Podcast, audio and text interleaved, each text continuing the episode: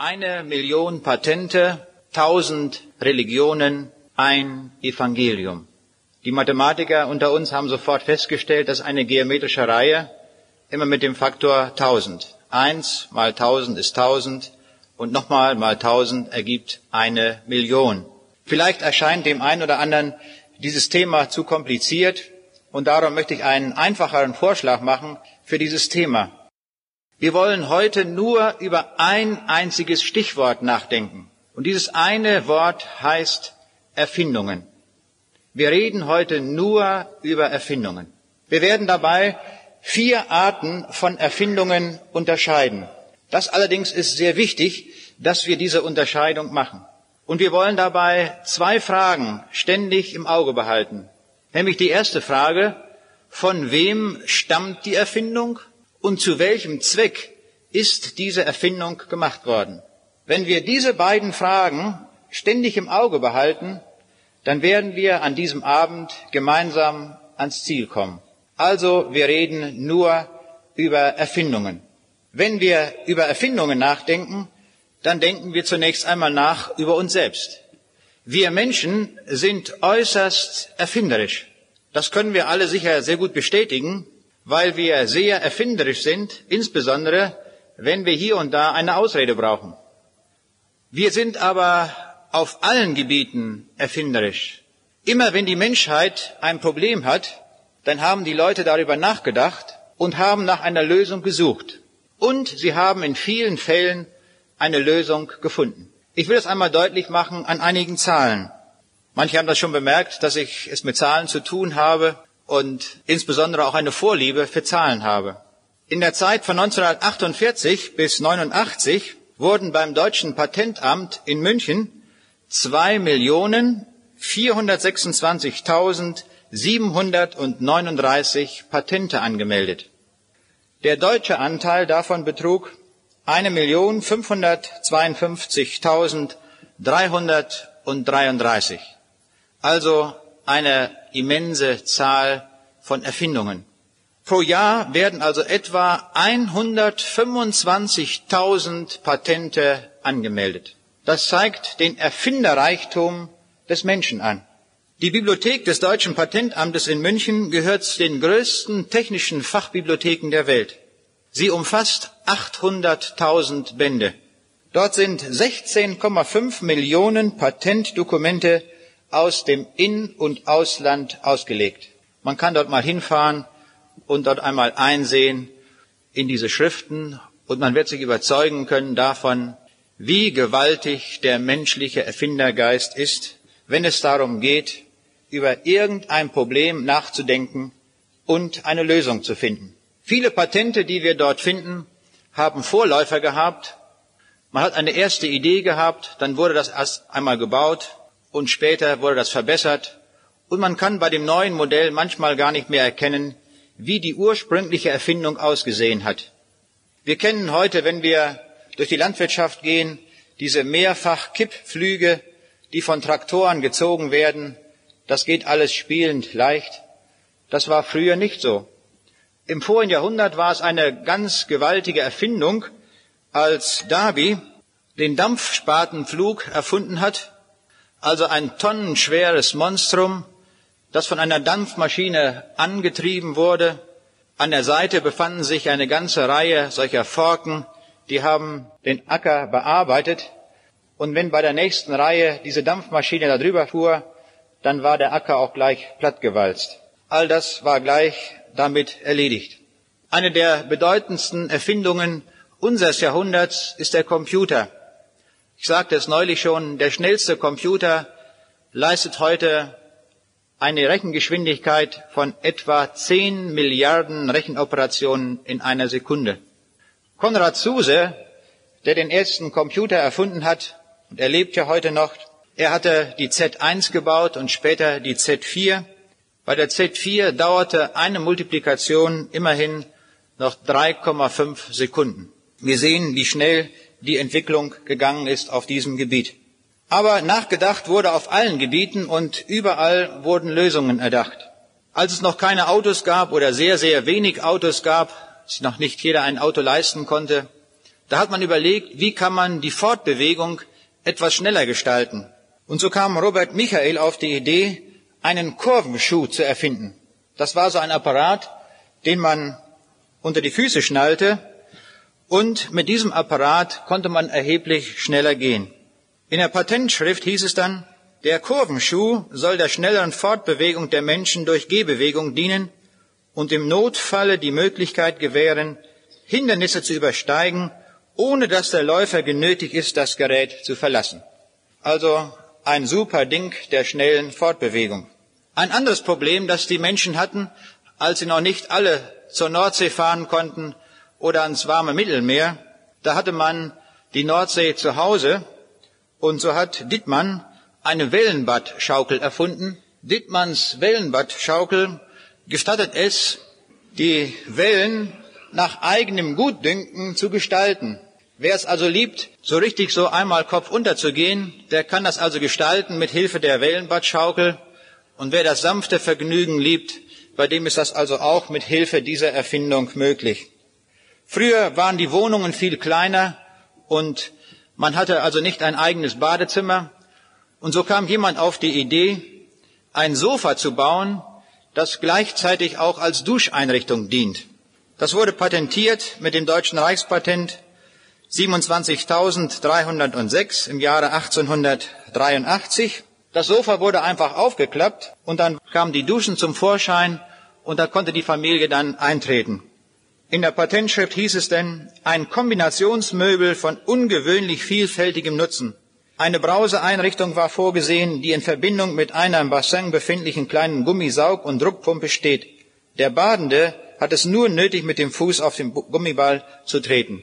Also eine ganz einfache Sache. Das war also doch recht gut durchdacht, diese Sache. Nehmen wir noch eine andere Erfindung. Ich weiß nicht, ob Sie heute auch das Problem gehabt haben, wie werde ich mit meinem Haar fertig, dass man da einen schönen geraden Scheitel zieht.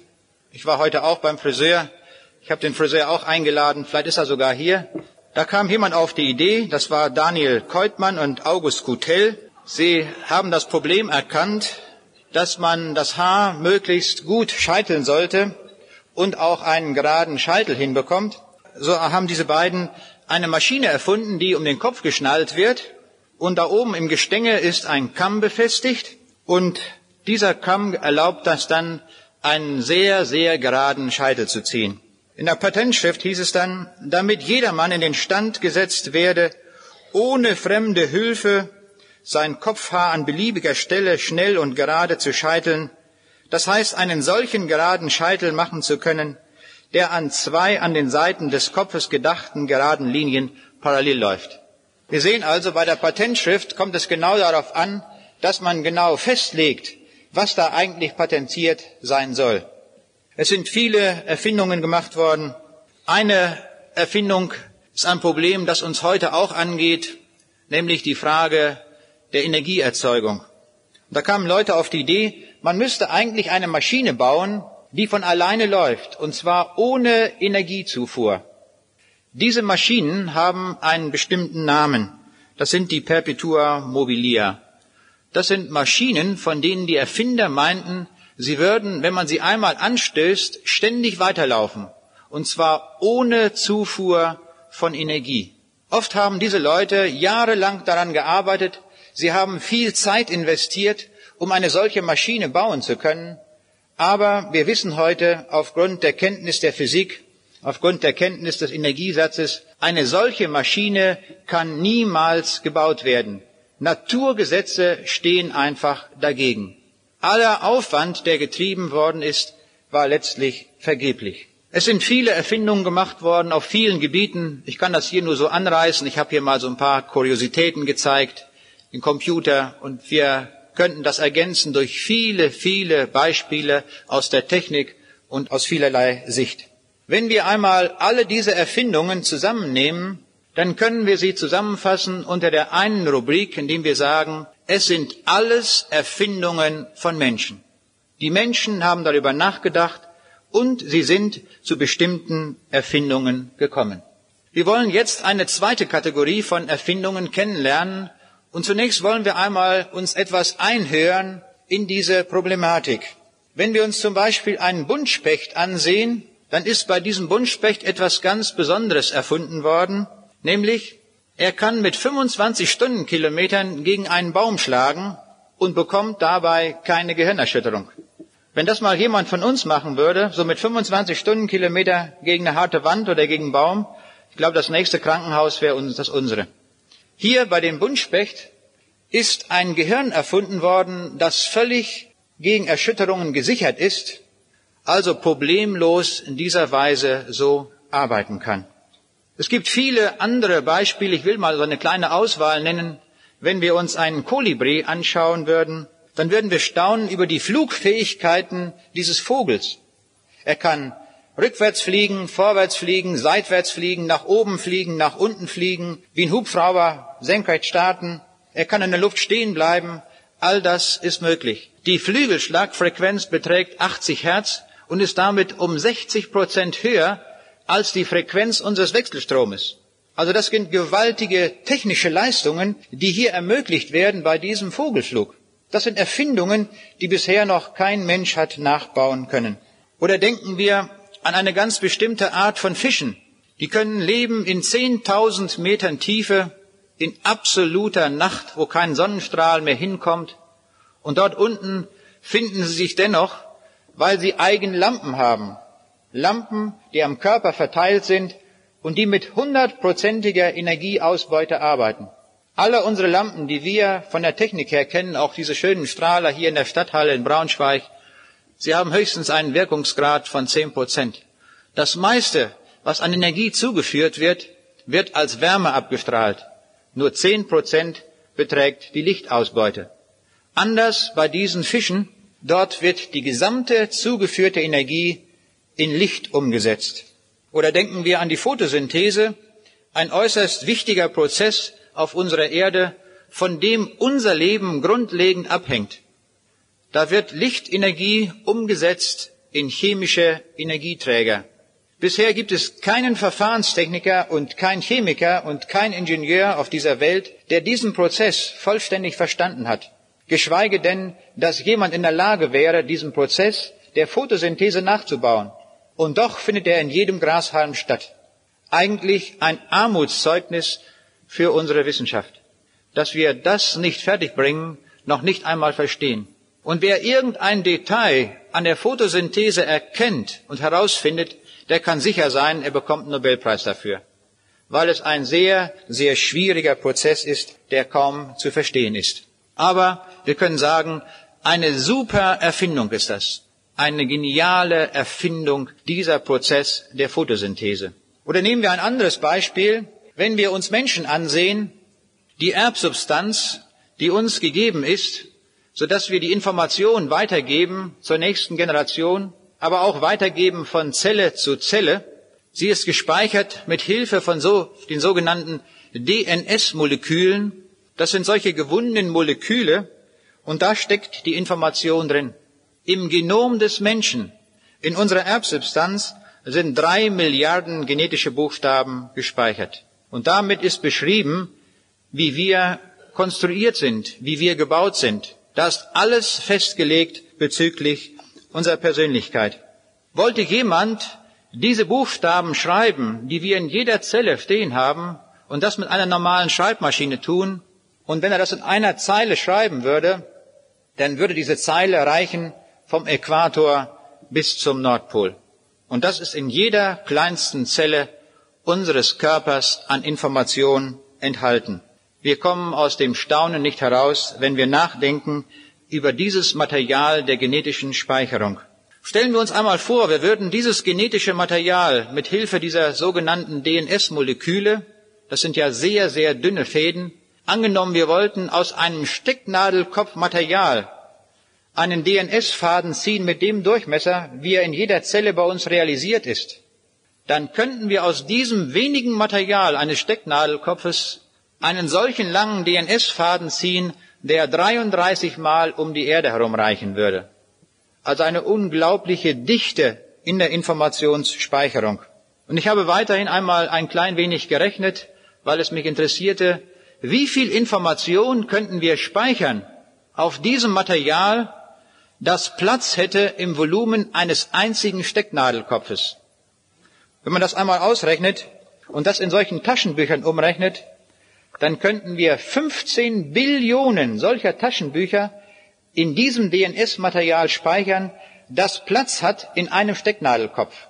Anders ausgedrückt, wenn wir den Stapel aufeinanderlegen würden, dann wäre das ein Stapel, der 500 Mal von der Erde bis zum Mond reichen würde. Oder noch einmal anders ausgedrückt, und dann möchte ich das Zahlenspiel beenden, wir könnten jedem Bewohner dieser Erde 3000 Exemplare dieses Buches zur Verfügung stellen. Das hätte alles Platz im Volumen eines einzigen Stecknadelkopfes. Wenn wir über diese genialen Konzepte nachdenken, die wir in der Schöpfung finden, dann können wir nur staunen über den, der sich das ausgedacht hat. Es ist der Schöpfer. Die Idee der Evolution, dass diese Konzepte von alleine in der Materie entstanden sind, sind, diese Lehre ist die größte Irrlehre des 20. Jahrhunderts. Es gibt keine größere Irrlehre, als dass man glaubt, die Materie bringt es fertig, solche Konzepte von alleine entstehen zu lassen. Aus wissenschaftlichen Gründen ist es unmöglich, weil wir sehen, es sind geniale Konzepte, die wir hinter diesen Werken der Schöpfung sehen. Und wenn wir uns das Grundlegende bewahrt haben des schlussfolgenden Denkens, dann kommen wir alle an den Punkt, dass wir sagen, es ist ein genialer Schöpfer, der das erdacht hat, der das gemacht hat, der das geschaffen hat. Und dieses Wissen finden wir darum auch in allen Völkern der Natur. Es sind Menschen, die nie etwas von Wissenschaft gehört haben, die drüben weit im Dschungel irgendwo leben. Ich kenne einen Missionar, der arbeitet unter den Dumagats auf den Philippinen im Dschungel. Da ist nie ein Weißer hingekommen zuvor. Und ich fragte ihn, diesen Missionar, sag mal, wie machst du das? Wie erklärst du diesen Menschen, dass es einen Schöpfer gibt, der das gemacht hat, den sie gar nicht sehen? Vielleicht ist es leichter für die Leute zu glauben an einen Stein, einen Baum, der sozusagen eine Gottheit ist. Und er sagte, das ist überhaupt kein Problem. Das wissen Sie alle. Sie denken nach über die Werke der Schöpfung und kommen durch Schlussfolgerung dahin, es muss ein Schöpfer sein, der das alles gemacht hat. Diese Denkfähigkeit haben sie alle. Sie sind auch nicht verführt durch die Lehre der Evolution. Sie haben dieses Wissen, es muss ein Schöpfer sein. Und er sagt mir, ich habe es dann eigentlich sehr einfach. Ich erkläre Ihnen von diesem Gott der Bibel und sage Ihnen, dieser Gott hat geredet mit den Menschen. Er hat sich bezeugt durch Abraham, durch Mose, durch die Propheten und durch viele Menschen, die ihn persönlich kennengelernt haben, dieser Gott ist dem Menschen nahegekommen. Und er sagt, diese Menschen verstehen es, sie begreifen es und sie nehmen diese Botschaft dankbar an. Damit, wenn wir das alles zusammenfassen, diese Erfindungen, die wir eben kennengelernt haben, dann sind wir eindeutig zu einer zweiten Kategorie von Erfindungen gekommen. Erfindungen, die keineswegs vom Menschen stammen. Das ist ganz eindeutig. Diese Erfindungen sind göttlicher Art. Damit haben wir zwei Kategorien von Erfindungen kennengelernt. Menschliche Erfindungen und göttliche Erfindungen. Wir wollen weitermachen bei unserem Thema Erfindungen. Wir Menschen haben ein großes Problem. Und ich habe es schon angedeutet, wenn wir Menschen ein Problem haben, dann denken wir intensiv darüber nach und wir suchen eine Lösung. Ein grundlegendes Problem der Menschheit ist beschrieben im Neuen Testament, im Römerbrief Kapitel 2 in den Versen 14 bis 15. Und da heißt es, denn die Heiden beweisen, des Gesetzes Werk sei geschrieben in ihrem Herzen, da ja ihr Gewissen es ihnen bezeugt, dazu die Gedanken, die sich untereinander verklagen oder auch entschuldigen. Der Schöpfer hat uns allen ein Gewissen mitgegeben. Und dieses Gewissen klagt uns an oder es entschuldigt uns wegen unserer Schuld gegenüber dem Schöpfer. Dieses Wissen haben wir alle. Und das können wir nachweisen in jedem Stamm, der auf dieser Erde lebt. Und sie überlegen, was kann ich eigentlich tun, um dieses Gewissen zu beruhigen, um mit diesem Schöpfer in Ordnung zu kommen. Nun, jetzt setzt die Erfindungstätigkeit des Menschen ein. Und der Mensch hat erfunden die Religionen. Es gibt nicht nur eine Religion, es gibt tausende von Religionen auf dieser Erde. Man muss nur zu einem anderen Volk kommen, zu einem anderen Stamm, und wir werden dort eine völlig andere Religion kennenlernen. Wenn wir die Religionen einmal klassifizieren wollen, Kennzeichen kennenlernen wollen, was allen Religionen gemeinsam ist, so sind es drei Punkte, die wir nennen können. Das erste, wir haben es mit Gegenständen zu tun. Das ist das Kennzeichen aller Religionen. Zweitens, wir haben es mit Vorschriften zu tun, die erlassen werden innerhalb dieser Religion.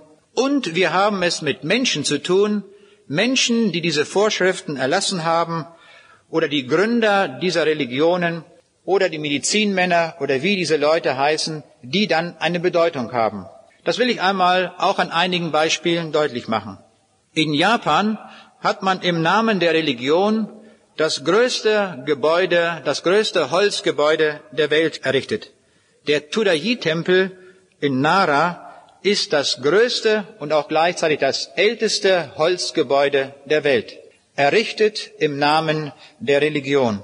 Und in diesem Gebäude, bin selbst einmal dort gewesen, ich habe das in Augenschein nehmen können, ich habe darüber nur staunen können, da steht die größte Bronzestatue der Welt.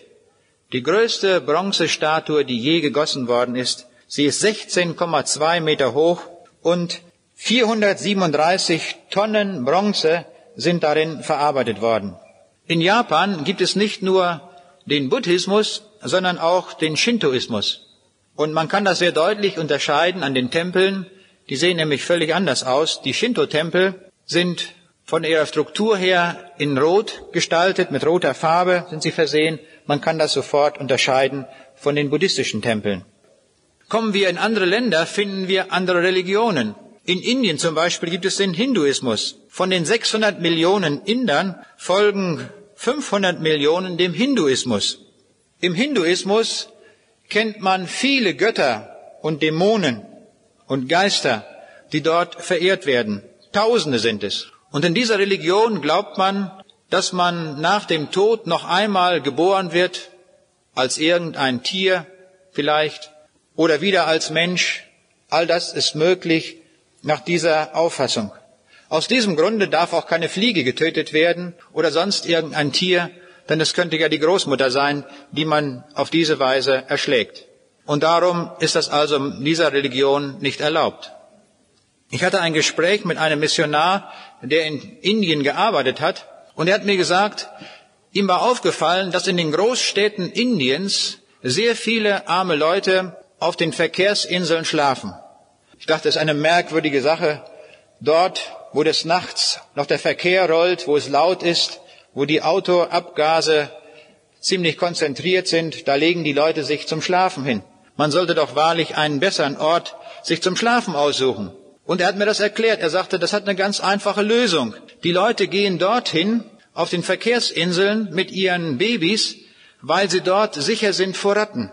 In Indien darf keine Ratte getötet werden. Und aus diesem Grunde gibt es in Indien achtmal mehr Ratten als Menschen. Diese Ratten haben einen unbändigen Hunger. Und er sagte mir, er hatte viele Kinder gesehen, denen die Gliedmaßen abgefressen waren von Ratten. Wenn sie draußen geschlafen haben, kamen die Ratten mit ihrem unbändigen Hunger und haben die Finger abgefressen und sonst etwas. Und so geht man dann dorthin, um dort Ruhe zu haben vor Ratten. Ratten dürfen nicht getötet werden. Ich war erstaunt, als ich hörte, welches Land den größten Viehbestand hat. Ich hatte immer gedacht, an Argentinien, diese großen Pampas, wo Tausende von Rindern dort gehalten werden. Stimmt nicht. Den größten Rinderbestand der Erde hat Indien. 30 Millionen Rinder leben in diesem Land. Auch diese Rinder dürfen nicht getötet werden. Das Hungerproblem wäre sofort gelöst, wenn man diese Tiere schlachten würde. Im Namen des Hinduismus darf es nicht getan werden. Es ist verboten. Gehen wir noch in ein anderes Land, nach Kamerun. Von Nordkamerun habe ich gehört, da gibt es eine Religion, Und in dieser Religion ist es üblich, dass die kleinen Kinder getränkt werden. Nun nicht mit kaltem Wasser, wenn sie Durst haben oder Milch, sondern sie werden getränkt mit heißem Wasser, mit kochendem Wasser. Die Kinder werden festgehalten und dieses heiße Wasser wird in den Mund gegossen, weil man glaubt, dass auf diese Weise die Geister beruhigt werden. Und man kann sich vorstellen, wie viele der kleinen Kinder das wohl überleben. Aber es wird getan im Namen der Religion. Wir sehen, es gibt sehr, sehr unterschiedliche Religionen, sehr, sehr viele Religionen. Manche Religionen sind sehr, sehr grausam, manche weniger. Es ist sehr, sehr unterschiedlich. Aber eines können wir festhalten.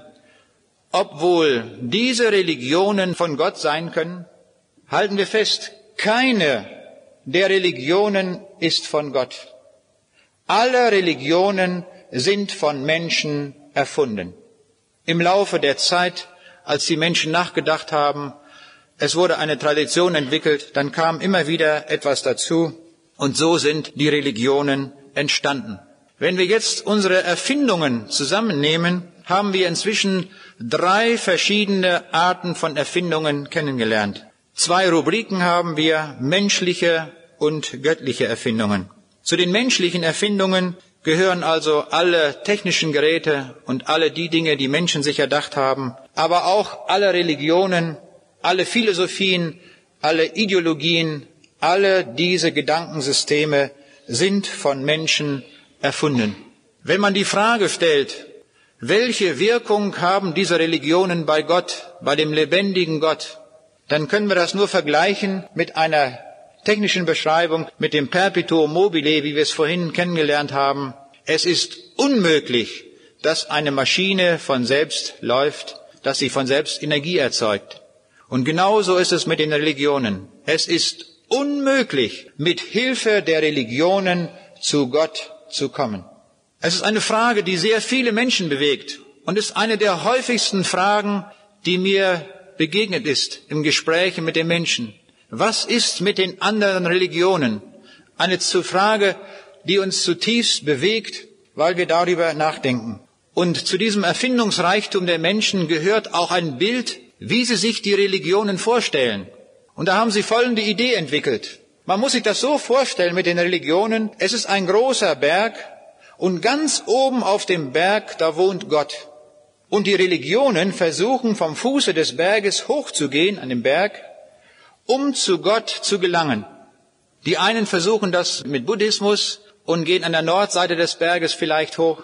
Und die anderen sagen, nein, das ist der falsche Weg oder das ist ein anderer Weg. Der Islam, wir müssen an der Südseite an den Berg hochgehen.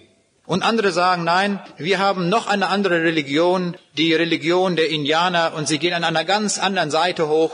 Aber alle versuchen, den Berg zu erklimmen. Alle wollen zu Gott. Dieser eine Gedanke ist einzig und allein daran richtig, dass sie auf der Suche sind nach Gott. Aber es ist so, niemand, kein Mensch kann diesen Berg besteigen, auf dem Gott ist. Die Kluft zwischen Gott und Mensch ist so groß durch die Sünde des Menschen, dass niemand aus eigener Kraft zu Gott gelangen kann. Es ist unmöglich. Und selbst wenn wir die beste Religion hätten, wir würden damit nicht zu Gott kommen. Als ich in Japan war, hatte ich ein Gespräch mit einem Wissenschaftler und er erzählte mir, wissen Sie, wir Japaner haben die beste Religion, die es gibt. Und ich habe ihm sogar recht gegeben. Ich sage, das kann sein, dass sie die beste Religion haben. Es gibt ja sehr viele Religionen. Aber wir brauchen den Weg zu Gott und den schaffen sie mit keiner Religion. Wir hatten ein sehr gutes, ein sehr langes Gespräch über den Weg, wie man zu Gott kommen kann.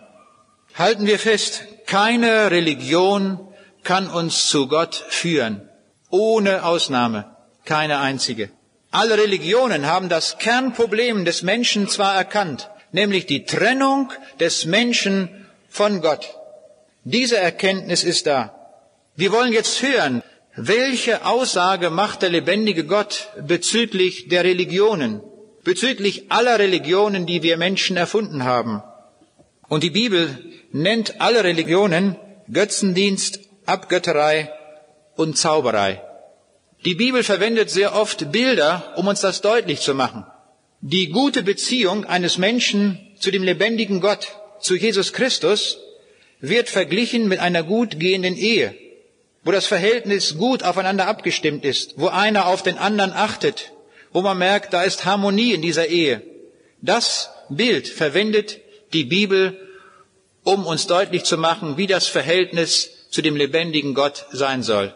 Und das Gegenbild zur Ehe ist das Hurenbild, ist der Ehebruch. Das ist das Gegenbild. Und in diesem Gegenbild schildert die Bibel das Verhältnis des Menschen mit den Religionen. Das ganze Alte Testament ist voll davon, indem sie immer wieder diesen Kampf ansagt gegen alle Religionen, die die Menschen erfunden haben. Und wir können jetzt die Frage stellen, führen die Religionen letztlich doch alle zu Gott? Führen sie doch in die Ewigkeit zu dem lebendigen Gott hin? Die Antwort gibt uns Gott selbst. Hören wir einmal auf einige Aussagen, die wir in der Bibel zu diesem Thema finden. In 1. Korinther 6, in den Versen 9 bis 10 lesen wir, Wisset ihr nicht, dass die Ungerechten werden das Reich Gottes nicht erben? Lasset euch nicht irreführen. Weder die Unzüchtigen, noch die Götzendiener, noch die Ehebrecher werden das Reich Gottes ererben. Hier sind sie bezeichnet, die Götzendiener, aber auch die Ehebrecher. Auch die Ehebrecher werden das Reich Gottes nicht sehen. Wenn aus dieser Kategorie jemand unter uns ist heute, er sollte sofort umkehren und diese Sache bereinigen und beseitigen und sich Gott zuwenden. Und wenn jemand Anhänger ist irgendeiner Religion, dann rufen wir ihn, komme raus aus deiner Religion und komme zu dem lebendigen Gott hin, dazu du berufen bist. Oder in Galater 5, Vers 19 bis 21, da lesen wir, offenbar sind die Werke des Fleisches, Götzendienst, Zauberei. Die solches tun, werden das Reich Gottes nicht erben. Und nehmen wir noch einen Vers aus der Offenbarung, Kapitel 22, Vers 15. Da heißt es, draußen sind die Zauberer und die Götzendiener. Sie werden nicht hineingehen in das Reich Gottes. Das ist die klare Aussage Gottes. Und weil das so ist, weil uns nichts retten kann, keine Erfindung des Menschen, darum hat Gott selbst eine Erfindung gemacht. Warum macht Gott eine Erfindung für uns? Der einzige Grund, warum Gott etwas für uns erfunden hat, ist nur in seiner Liebe begründet. Wir sind alle abgewichen von Gott. Wir sind alle in die Irre gegangen. Aber Gott liebt uns. Die Barmherzigkeit Gottes ist so groß, dass er generell für die gesamte Menschheit eine Erfindung gemacht hat. Diese Erfindung, die wir jetzt kennenlernen wollen, ist die bedeutendste Erfindung, die je gemacht worden ist. Es gibt keine größere Erfindung als diese. Unabhängig davon, dass wir sie unter diesen vielen Patenten im deutschen Patentamt gar nicht vorfinden. Auch die Werke des Schöpfers finden wir ja nicht im Patentamt angemeldet. Aber dieses Patent, ich möchte es dennoch als Patent bezeichnen, dieses Patent Gottes sollten wir sehr genau kennenlernen. Es ist das Evangelium von Jesus Christus. Das ist, so möchte ich es einmal sagen, die super Erfindung Gottes. Mit Hilfe des Evangeliums können wir alle Zugang bekommen zum Reiche Gottes. Und wenn wir der größte Sünder sind von Braunschweig oder auch von der Umgebung, wer immer wir auch sein mögen, es ist die Gnade so groß durch das Evangelium, dass wir gerettet werden können. Und darüber freue ich mich, dass ich eine solche Botschaft verkündigen kann, allen Menschen.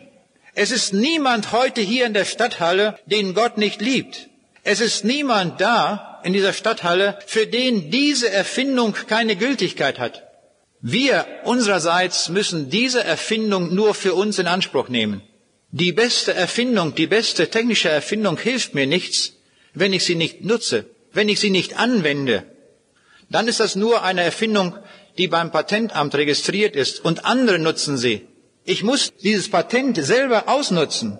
Dann habe ich etwas davon. Und so ist das mit dem Patent des Evangeliums von Jesus Christus. Das muss ich selber anwenden, das muss ich selber annehmen und mit diesem Evangelium leben, und dann habe ich die Verheißung, dass ich das ewige Leben erreichen werde. Und zwar erreicht man das ewige Leben nur mit Hilfe des Evangeliums. Niemand kann aus eigener Kraft zu Gott kommen. Die Kluft zwischen dem heiligen Gott und dem sündigen Menschen ist so groß, dass das niemand überbrücken kann. Aber das Evangelium von Jesus Christus überbrückt diese Kluft. Es ist die Brücke, die Gott selbst gebaut hat. Jetzt stellt sich natürlich die Frage, warum musste Gott eigentlich diese Erfindung machen? Wozu eine Erfindung? Und das hängt damit zusammen, das müssen wir genau diagnostizieren. Und die Bibel sagt uns, wie oder warum dieses Evangelium notwendig war. Und Gott stellt sich uns vor als Arzt. Er untersucht uns Menschen, er stellt eine Diagnose und er stellt fest, wir sind todkrank. Alle, ohne Ausnahme, egal wie wir heißen. Ob wir Werner Gitt heißen oder Hans Müller oder Klaus Joachim von der Superheide oder wie auch immer, was für Namen jeder hat. Alle Menschen fallen unter dieser Diagnose Gottes. Alle. Ohne Ausnahme. Hören wir einmal uns diese Diagnose Gottes an, was Gott zu uns sagt, wer wir sind. Was ist das Ergebnis der Untersuchung Gottes? Gott sagt uns die Wahrheit. Er hat uns ja konstruiert. Und so weiß er genau, wie es mit uns bestellt ist. Schon im Alten Testament beginnt diese Beschreibung des Menschen. In 1. Mose 8, Vers 21 lesen wir, das Dichten des menschlichen Herzens ist böse von Jugend auf. Von Jugend auf ist das unser Wesen. Oder in 1. Könige 8, Vers 46, denn es ist kein Mensch, der nicht sündigt. Oder in Esra 9, Vers 15, siehe, wir sind vor dir in unserer Schuld, denn um des Willen ist nicht zu bestehen vor dir. Oder in Hiob 14, Vers 4, kann wohl ein Reiner kommen von den Unreinen? Auch nicht einer. Oder im Psalm 14, Vers 3, aber sie sind alle abgewichen und allesamt untüchtig. Da ist keiner, der Gutes tue, auch nicht einer. Oder nehmen wir Psalm 143, Vers 2. Vor dir ist kein Lebendiger gerecht. Oder nehmen wir es in Jesaja 1, Vers 5 und 6. Da kommt es ganz deutlich. Da können wir es dann begreifen, worum es wirklich geht. Das ganze Haupt ist krank. Das ganze Herz ist matt. Von der Fußsohle bis aufs Haupt ist nichts Gesundes an ihm. So todkrank sind wir Menschen vor dem lebendigen Gott. Wenn jemand todkrank ist, was braucht er dann? Ja, Medizin. Stellen wir uns vor, wir haben eine ganz schlimme, tödliche Krankheit. Und da kommt jemand und sagt, ich habe eine tolle Idee. Da hilft ein guter Kamillentee. Ich persönlich trinke auch sehr gerne Kamillentee. Und äh, ich finde den sehr lecker. Aber ich würde den nicht einnehmen als Mittel, wenn ich eine todkranke Krankheit hätte, eine Krankheit, die zu Tode führt. Dann würde ich sagen, was für Mittel gibt es denn da, dass es mir helfen kann? Und so ist es hier auch. Wenn jemand eine Blinddarmentzündung hat geht zum Arzt und der Arzt sagt ihm das und der Betreffende sagt, stimmt nicht, das glaube ich nicht, das kann bei mir gar nicht sein, habe ich noch nie gehabt in meinem Leben, noch nie eine Blinddarmentzündung. Ich gehe wieder nach Hause und wenn ich nach Hause gehe, meine Frau wird den Bauch massieren und schon wird alles wieder weggehen. Hat immer geklappt. Diesmal nicht. Die Krankheit führt zum Tode, wenn es nicht eine Operation gibt. Und genau das sagt uns Gott Unsere Krankheit ist so tief, so schlimm, dass sie zum ewigen Tode führt. Das ist die Diagnose Gottes für uns alle. Und zwar unabhängig, wer wir sind. Ob wir vielleicht fromm sind oder unfromm sind. Es gibt sehr viel Frömmigkeit, das nichts anders ist als Religion. Hat mit dem Evangelium nichts zu tun. Ich habe einmal gehört, dann sollte jemand 50 Vaterunser beten, weil er irgendeine Sache da berissen hatte. Also ich finde, das ist die schlimmste Religion, wer so etwas verschreibt. Das Gebet, das der Jesus uns gelehrt hat, so zu missbrauchen, als Strafe, es ist unmöglich. Das ist Religion in Reinkultur. Hat nichts, aber absolut nichts mit dem Evangelium zu tun. Das wollen wir ganz deutlich herausstellen. Das ist alles Religion. Sehr viel Religion kann auftreten in frommem Gewande und ist doch Religion. Alle Sekten betreiben in sehr starkem Maße Religion. Das hat mit dem Evangelium nichts zu tun, dass wir das nicht verwechseln. Das Evangelium ist etwas ganz anderes. Aber wenn wir zunächst einmal begreifen könnten, dass hier, dass wir alle todkrank sind und uns nicht irgendwo zurückziehen in unser Schneckenhaus, vielleicht sogar in ein frommes Schneckenhaus. Die Bibel sagt, wir müssen uns alle bekehren. Und wenn wir noch so fromm wären, müssten wir uns dennoch bekehren. Auch die fromme Frau, die Lydia, hat sich bekehrt. Sie war sogar gottesfürchtig. Und zwar echt gottesfürchtig. Und doch hat sie sich bekehrt, als sie das Evangelium gehört hat. Das Evangelium, das Gott erfunden hat für uns, ist ein Rettungsweg, der mit absoluter Sicherheit ins Reich Gottes führt, mit einer Gewissheit, wie wir Menschen sie nicht mehr beschreiben können. So gewiss ist das Evangelium, weil es von Gott erfunden ist. Und die Bibel sagt uns, es gibt keinen anderen Weg in das Himmelreich als nur durch das Evangelium. Hören wir einmal einige dieser Aussagen, die uns das ganz deutlich sagen. In Apostelgeschichte 4, Vers 12 heißt es, in keinem anderen ist das Heil, ist auch kein anderer Name unter dem Himmel den Menschen gegeben, darin wir sollen selig werden. Nichts, kein Name, nichts ist möglich. Nur der Name Jesu allein. Oder in 1. Johannes 5, Vers 12. Wer den Sohn hat, der hat das Leben. Wer den Sohn Gottes nicht hat, der hat das Leben nicht. Wir merken, das geht immer binär bei Gott. Entweder so oder so. Entweder gehören wir zu der einen Seite oder zu der anderen Seite. Es ist schlimm, wenn wir in unseren Tagen vieles fromm verwischen und alles gleich machen. Die Welt ist nicht gleich.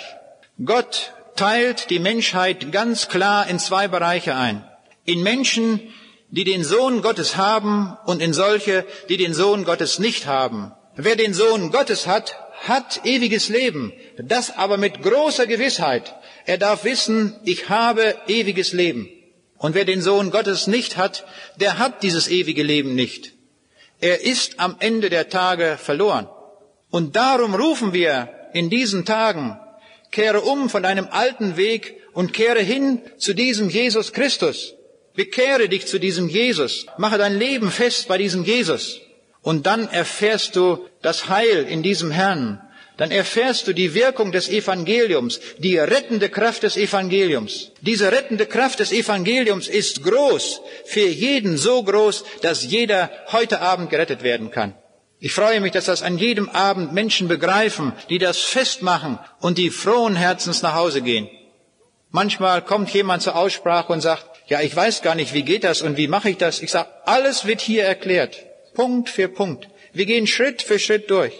Und am Ende merke ich, wie die Gesichter strahlen, wie deutlich wird, die Erfindung des Evangeliums von Gott hat sich ausgewirkt, hat Wirkung, verändert den Menschen, gibt dem Menschen ewiges Leben. Und darum sagt der Apostel Paulus auch im ersten Korintherbrief Kapitel 3 Vers 11, einen anderen Grund kann niemand legen, außer dem, der gelegt ist, welcher ist Jesus Christus. Alle anderen Gründe, die wir in dieser Welt legen, sind Gründe der Vergeblichkeit. Sie haben am Ende der Tage keinerlei Bedeutung. Völlig ohne Belang. Weil das so ist, weil uns keine Religion retten kann. Darum hat der Jesus auch gesagt, geht hinaus und verkündigt dieses Evangelium allen Menschen, aller Kreatur. Ist doch eine ganz einfache Logik. Wenn es eine Religion gäbe unter den tausend Religionen, hätte doch Jesus es sich sehr, sehr einfach machen können. Er hätte sagen können, ihr lieben Leute, geht alle nach Indien oder noch, noch weiter nach Japan oder vielleicht auch gar nicht so weit bis nach Ägypten oder sonst irgendwo und nehmt die Religion dieser Leute an. Wenn ihr diese Religion annehmt, seid ihr gerettet, dann kommt ihr in den Himmel. Das hat der Jesus aber nicht gesagt. Er hat gesagt, geht hin und verkündigt allen diese eine Botschaft des Heils. Ich freue mich, dass diese Botschaft so einzigartig ist und auch so eindeutig ist. Darum können wir diese Botschaft auch so klar weitersagen. So klar, dass es jeder verstehen kann. Er braucht sich nur zu konzentrieren auf dieses Evangelium von Jesus Christus. Eine ganz einfache Sache eigentlich. Und darum ruft uns Gott auch einfach zu ihm hin, indem wir zu seinem Namen, zu dem Namen Jesu Christi Ja sagen. Wer den Namen des Herrn Jesus wird anrufen, der soll gerettet werden. Eine wunderbare Sache. Das ist die Wirkungskraft des Evangeliums. Wer den Herrn Jesus Christus so ganz annimmt, mit seinem ganzen Herzen und ihm folgen will, bei dem ist das Evangelium von Jesus zum Zuge gekommen. Wir müssen eines bedenken, unser Grundzustand ist der Grundzustand der Verlorenheit. Wir gehen nicht irgendwie verloren durch irgendwelche Dinge, sondern wir befinden uns alle von Natur aus auf dem breiten Pfad der Verlorenheit. Da brauchen wir gar nichts dran zu tun. Da sind wir einfach drauf. Das sagt uns die Bibel. Wir müssen deutlich von diesem Weg abzweigen. Dieser Weg ist schmaler als der breite Weg. Viel, viel schmaler. Darum auch heißt er so, weil es viel, viel weniger Menschen sind, die diesen Weg suchen.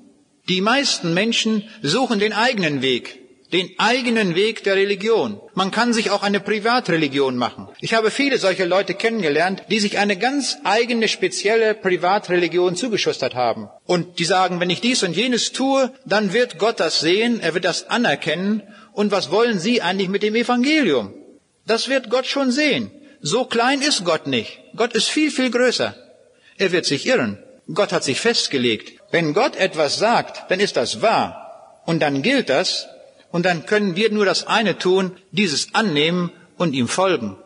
Denn Gott meint es wirklich gut mit uns. Gott hätte da auch sagen können, ja weißt du, du lieber Mensch, du bist zwar todkrank, du bist ja unheilbar krank, aber nun sieh zu, wie du fertig wirst damit. Das tut Gott nicht, sondern Gott hat alles daran gesetzt, um dieses Evangelium für uns zu erwirken. Der Preis für dieses Evangelium war sehr, sehr hoch. Das war nicht ein Klumpen Gold. Den hätte Gott sofort erfinden können, durch Schöpfung erschaffen können, hätte sagen können, es währt und es ward, dann wäre da ein Klumpen Gold gewesen und hätte ein Klumpen Gold für Sünde gegeben. Das ging nicht. Dieser Preis reicht nicht. Der Preis für die Sünde war das Leben des Sohnes Gottes. Jesus musste am Kreuz verbluten, sein eigenes Leben hingeben, damit wir frei ausgehen können. Es ist der größte Preis, der je gezahlt worden ist. Nämlich Gott selbst musste verbluten, um unserer Sünde willen. Er hat es wirklich getan und daran sehen wir, wie groß die Liebe Gottes ist. Wer tut das für uns? Wer geht für uns in den Tod? Niemand. Das tut nur Gott selbst aber er hat es getan und darum ruft er uns, dass wir frei werden können. Ich hielt einmal einen Vortrag in einem Gymnasium. Ich habe gesprochen über das Thema Schöpfung, ein Thema, das mich in besonderer Weise natürlich interessiert, auch als Naturwissenschaftler. Und am Ende habe ich gestaunt, da stand ein Mädchen auf und sagte, sagen Sie mir mal, ich habe eine ganz andere Frage, Sie haben da gar nicht drüber gesprochen, aber wie ist das eigentlich? Können Sie mir naturwissenschaftlich beweisen, dass es eine Hölle gibt? Ich dachte, eine merkwürdige Frage. Wie kommt dieses Mädchen auf diese Frage? Und ich sagte ihr, naturwissenschaftlich kann ich das nicht beweisen. Aber an einer Stelle kann ich es Ihnen zeigen, dass es diesen Ort der Verlorenheit gibt. Den können Sie nämlich ablesen am Kreuz von Golgatha. Dort starb der Sohn Gottes um unsere Sünde willen. Er starb dort, um uns vor der Hölle zu erretten. Das war der einzige Grund für Golgatha. Nichts anderes. Das war nicht ein Spektakel für die Weltgeschichte, sondern das war ein ernstes Ereignis, ein Ereignis der Liebe Gottes, um alles daran zu setzen, damit wir nicht an jenen schrecklichen Ort kommen. Das war der Grund.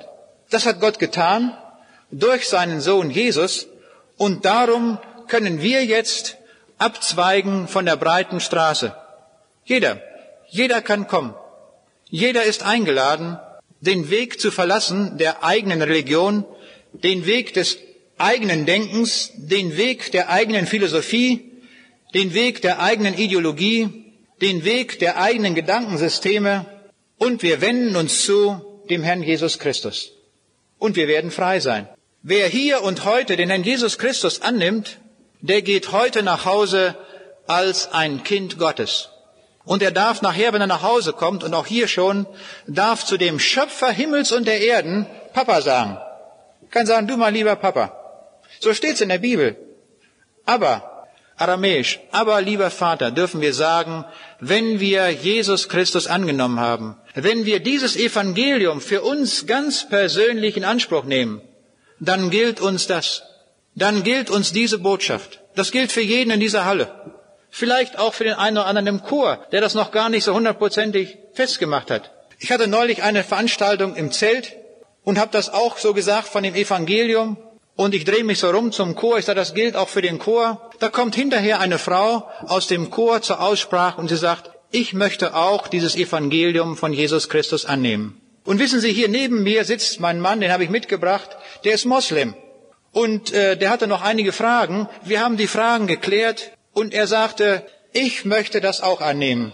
Und diese Menschen, ich habe hinterher mehrmals Post bekommen von diesen Leuten, die sind so froh geworden mit dem Evangelium. Eine Veränderung ist hineingekommen. Da ist jemand von der Religion abgesprungen und zum Evangelium hin, zu Jesus Christus hin. Das ist möglich. Jesus ruft jeden, egal wer wir sind.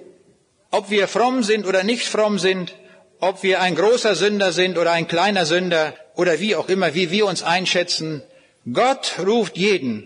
Wenn jemand unter uns ist, der nicht die absolute Gewissheit hat, wenn er in dieser Nacht sterben würde und würde dann beim Herrn Jesus sein, wer das nicht weiß, der hat sich noch nicht bekehrt. Und der ist eingeladen zum Gespräch. Der soll heute kommen. Der soll sich heute entscheiden mit seinem Leben. Und er kann frohen Herzens nach Hause gehen. Das steht zur Debatte heute.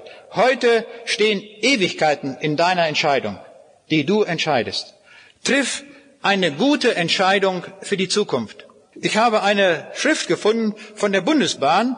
Nun nicht deswegen, weil ich ein großer Anhänger der Bundesbahn bin, obwohl ich lieber mit der Bundesbahn fahre als mit dem Auto. Aber ich habe mir diese Schrift sofort mitgenommen. Ich denke, das kannst du gebrauchen, wenn du mal irgendwo das Evangelium verkündigst.